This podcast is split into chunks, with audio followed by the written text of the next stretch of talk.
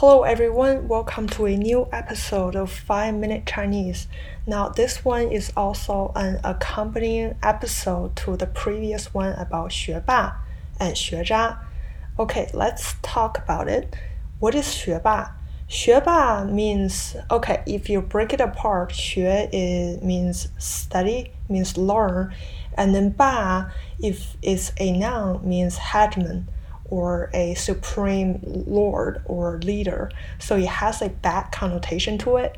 Um, but modern Chinese, if you say somebody is a is a 学霸, if you say okay, my daughter or my son is a 学霸, or if you're a parent, you're bragging about your school days. You're like, I was a 学霸when I was in school, when I was in college.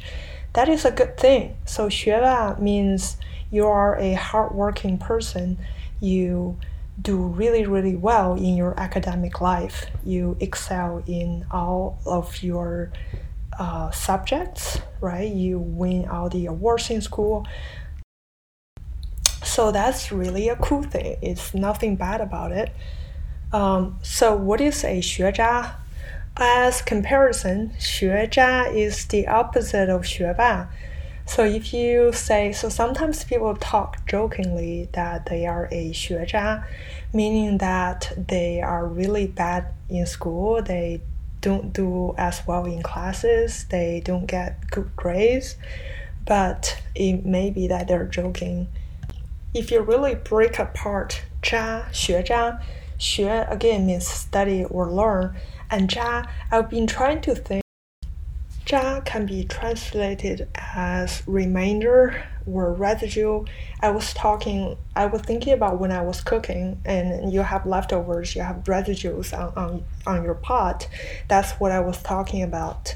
Sediment, right? So you do a uh, chemical ex- chemistry experiment, and you have like leftovers uh, at the bottom, right? So that's 渣. So if you think about that, um, if you think about that imagery, 学渣 means you're you're the remainder. You are not the useful part, right? You are not the main thing.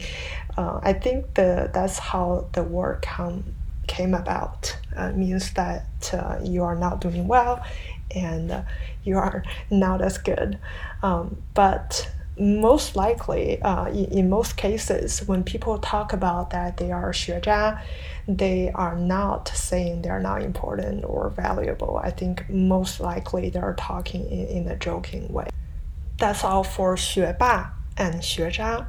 Remember, 学霸 is the top student who can do really, really well in all school subjects, and 学渣 is the opposite. So, do you know anyone in your life who is a 学霸? Do you have a friend, a 朋友 who is a 学霸?